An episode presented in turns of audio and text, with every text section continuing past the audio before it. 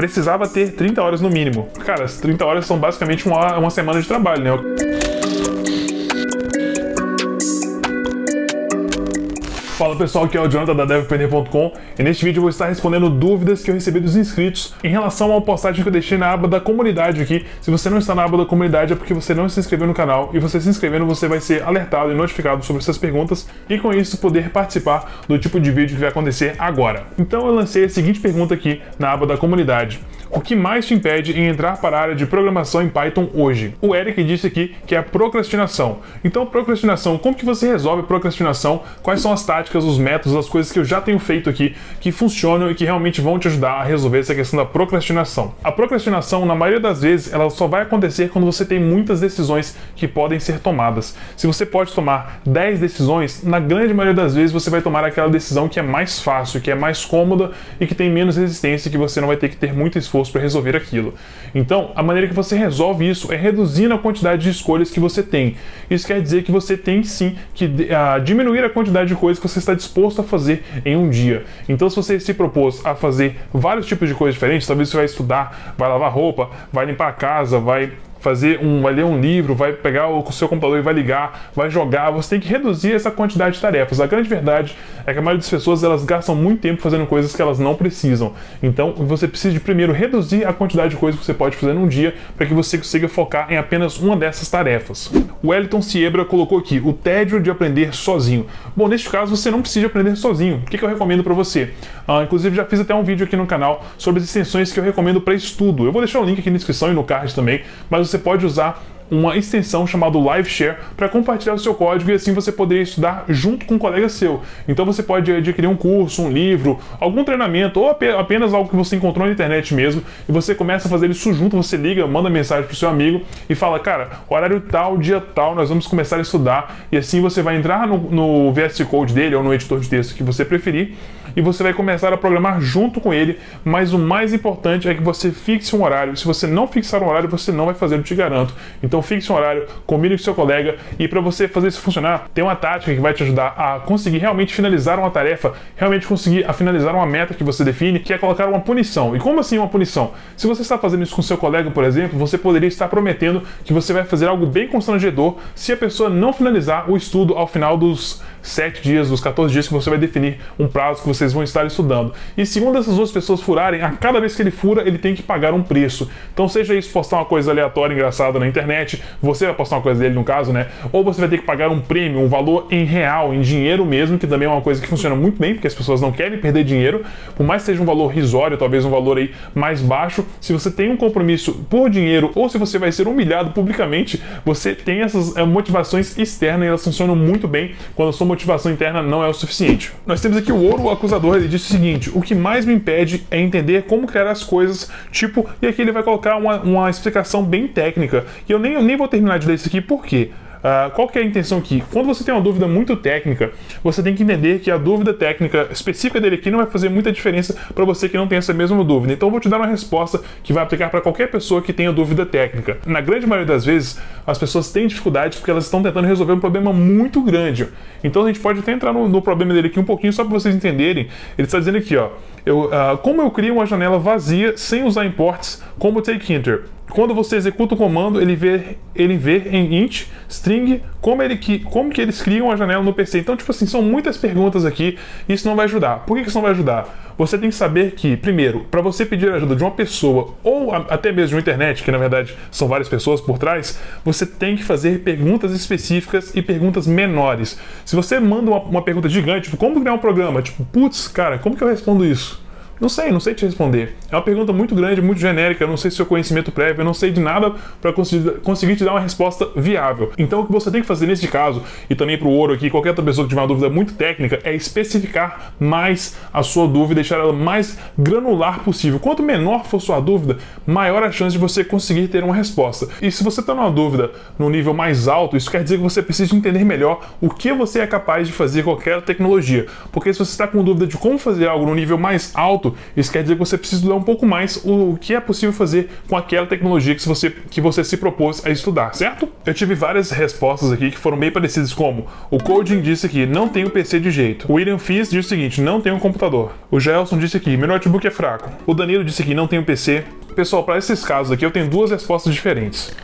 Para pessoa que não tem um computador, eu digo comece pelo celular. Se você realmente não tem um computador e você também, primeiro, não tem acesso a computadores públicos, que também pode ser uma opção, ou se você está em uma cidade onde eles oferecem uh, computadores públicos em bibliotecas, por exemplo, ou em algum tipo de serviço comunitário, às vezes você consegue esse tipo de acesso também, nem que seja por uma hora, você poderia ir até esse local e fazer o seu estudo ali. Então, de qualquer forma, eu recomendo sempre que você tente ter acesso a um computador.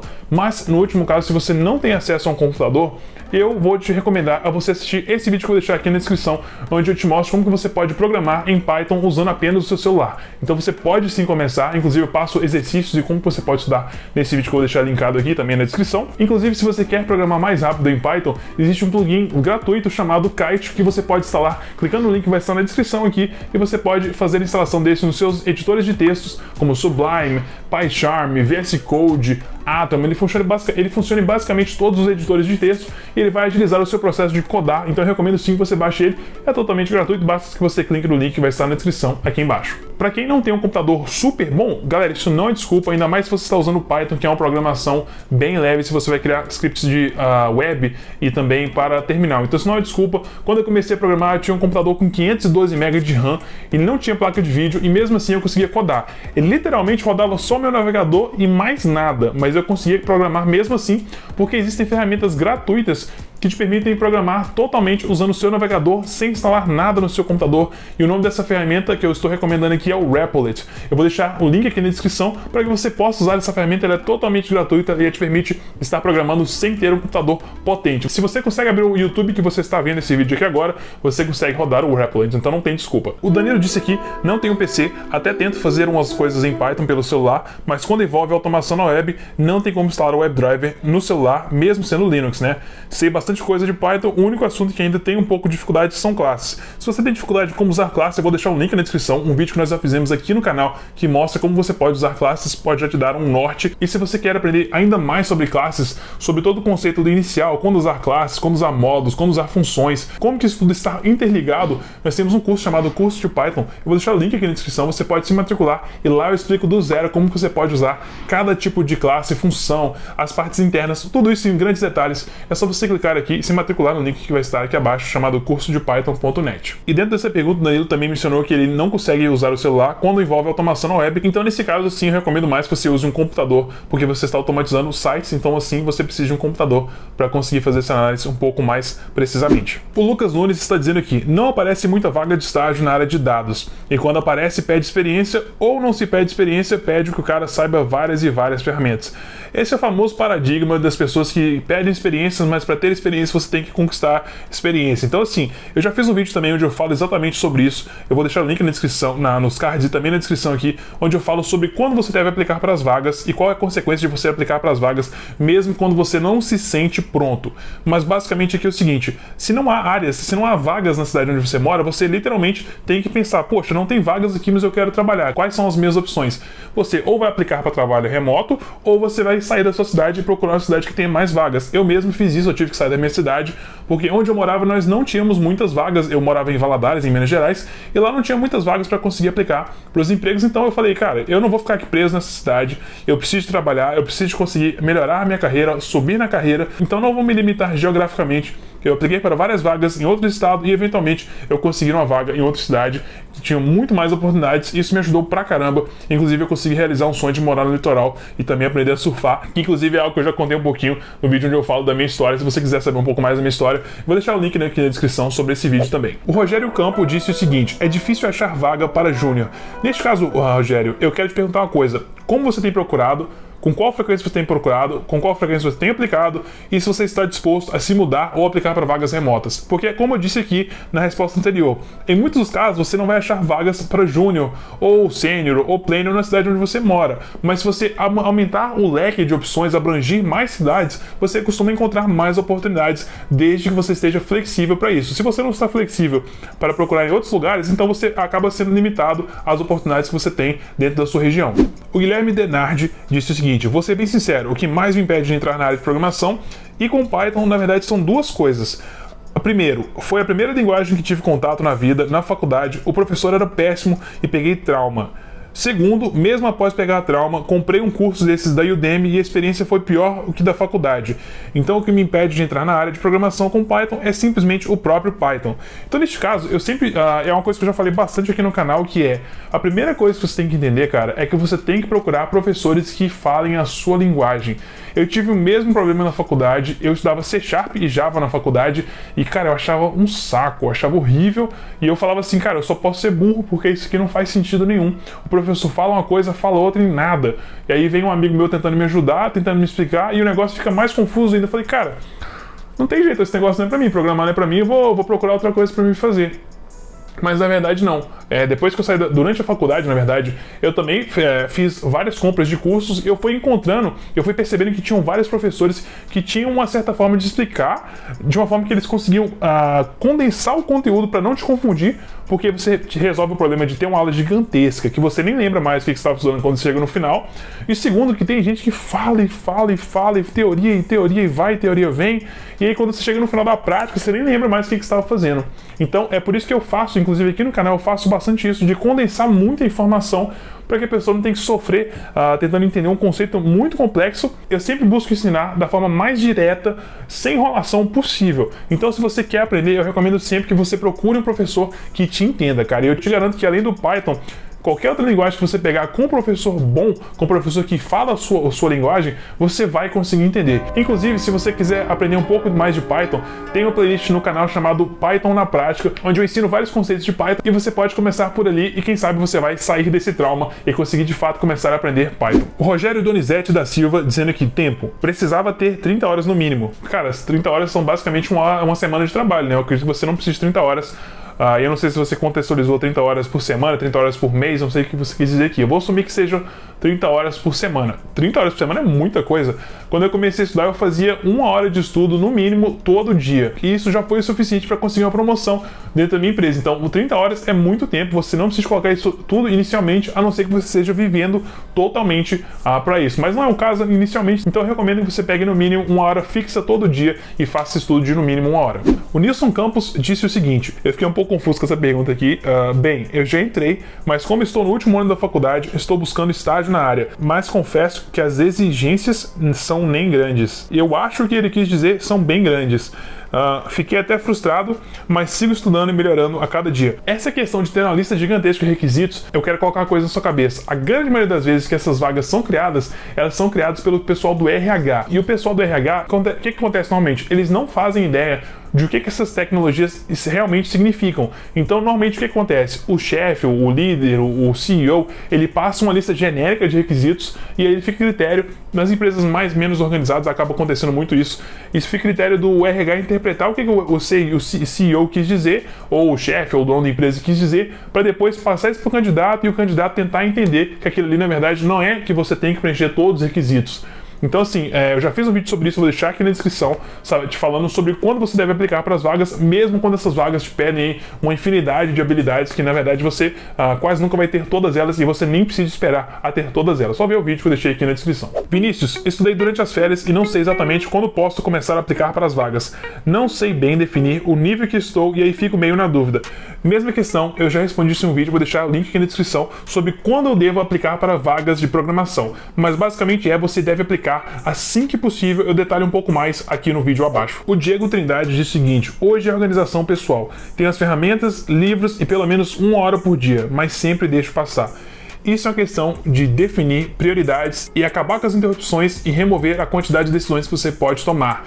Eu já fiz um vídeo também aqui no canal falando sobre isso, sobre como eu organizo a minha semana, como que eu faço para deixar ela mais produtiva. Eu vou deixar o link aqui na descrição, então você pode ver essa, esse vídeo também. E as dicas iniciais que eu quero deixar para você é a seguinte: primeiro, defina um horário Segundo, tenha poucas tarefas para fazer durante o dia. E terceiro, encontre um ambiente sem interrupções. E se você não tem um ambiente sem interrupções, crie esse ambiente sem interrupções, com música, com sinais, com fogo, com fumaça que você precisar. Crie um ambiente sem interrupções, porque você vai precisar disso se você quer concentrar e conseguir progredir mais rápido na sua carreira como programador. O Jaelson dos Santos diz o seguinte: não tenho muito tempo para dedicar só para estudar Python, porque tem muitos fatores, tipo as atividades da escola, ajudar meus pais nas tarefas e o meu notebook é fraco. Mas me identifico muito com essa área de programação e quero ficar bom e quem sabe futuramente trabalhar com isso, não vou desistir. Então, primeiramente, parabéns, que brasileiro de verdade não desiste, cara. Então, parabéns por você não desistir. Então, acho bem interessante que você tenha essa mentalidade, porque isso é o mais importante. Antes de qualquer técnica, dica, nada disso vai importar se você não tem uma mentalidade de vencedor. Então, parabéns por isso. E ele está dizendo que tem vários fatores. Então, a questão do fator de atividades da escola,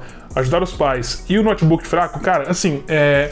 A questão do notebook fraco, eu já disse aqui antes como você pode resolver, então não vou repetir isso mas a questão de ter atividades da escola e ajudar os seus pais, isso realmente pesa no dia a dia da pessoa. E inclusive quando eu fiz a faculdade, eu acordava cedo para ir para academia, eu fazia o meu trabalho de manhã até as 6 da tarde, das 6 até as 7 eu fazia uma tinha uma marmita, uma janta que eu fazia, eu, cara, eu batia um pratão rápido, ia correndo para a faculdade e da faculdade eu ficava até as 10 horas da noite. E 10 horas eu voltava para casa, chegava em casa às 10 e meia, 11 horas. E das 11 até mais ou menos ali uma meia-noite, uma hora eu ficava estudando, cara. E aí eu dormia mais ou menos uma hora da manhã, mais ou menos quase todo dia. Eu dormia poucas horas durante o dia. Eu tive que fazer isso por quatro anos. Então, assim, eu sei que tá difícil, e eu não quero comparar assim, ah, minha vida tá mais difícil que a sua, nossa, tadinho de mim. Não, cara, nada disso. Mas é sempre importante você definir as prioridades. Quantos anos você tem hoje? Com quantos anos você quer conseguir a sua primeira oportunidade? Se você quer conseguir isso mais rápido, você vai, ser, você vai ter que simplesmente definir as suas prioridades. E se você está muito tarefado com as coisas da escola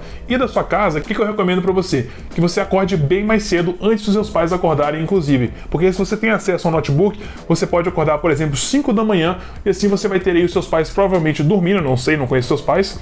E assim você pode ter no mínimo ali uma hora antes deles acordarem de estudo focado, sem barulho, sem interrupções e sem nenhum tipo de coisa que venha te atrapalhar a estudar, porque isso é realmente o mais importante quando você vai estudar. Inclusive eu faço isso até hoje, eu acordo 5 da manhã para estudar e eu não tenho nenhuma interrupção porque tá todo mundo dormindo nesse horário. O Francisco Oxugun Oxugun disse que é o seguinte: tempo é pouco trabalho em uma empresa e, tipo, já tenho um pouco de experiência na área, já fiz outros cursos de programação, mas acho que a falta de tarefas e projetos para nós mesmos criarmos é, sem dúvida, a maior deficiência na área. Eu concordo, pois não se tem nada para focar ou um projeto com uma linha já traçada para o, para o estudante pôr a mão na massa. Sim, eu entendo que isso realmente é um problema, e eu vejo mesmo que muitos alunos eles fazem ali cursos e cursos e cursos, mas eles nunca param para poder praticar por conta própria, eles nunca param para começar a se desenvolver sozinhos, inclusive Inclusive, pensando nisso, eu tenho todo um curso onde eu ensino o básico, o avançado, as habilidades sociais e as habilidades técnicas que você precisa para se tornar um programador Python. Mas além disso, eu tenho algo chamado do Bootcamp de Projetos Python, que é um bônus para quem se matricular no curso de Python. E nesse Bootcamp de Projetos Python, nós temos acesso todo mês a um novo projeto e esses projetos vêm em ciclos. Nós temos um projeto básico, um projeto intermediário e um projeto avançado. E esses projetos acontecem a todo mês e inclusive eu premio os melhores alunos e coloco eles aqui no canal. Você pode inclusive procurar aqui um dos últimos vídeos que nós lançamos aqui no canal, onde eu reviso vários projetos, cinco projetos no total, de alunos que participaram do Bootcamp Projetos número 1, onde nós criamos um projeto mais básico. Então, se você quer ser capaz de criar projetos do básico ao avançado e desenvolver todas as habilidades necessárias para conseguir uma vaga dentro do mercado de programação em Python, eu recomendo que você se inscreva no curso, ele vai estar aqui, o link na descrição, e se tornar também um programador Python profissional, certo? E se você tem mais alguma dúvida ainda, não esqueça de deixar aqui embaixo na descrição, eu vou estar feliz em poder responder ela em um próximo vídeo, em algum outro momento aqui. Então, muito obrigado por ter assistido esse vídeo, não esqueça de se inscrever nesse canal, curtir esse vídeo e mandar para todas as pessoas que têm dúvidas parecidas com essas que eu acabei de responder aqui. Um grande abraço e eu vejo você na próxima.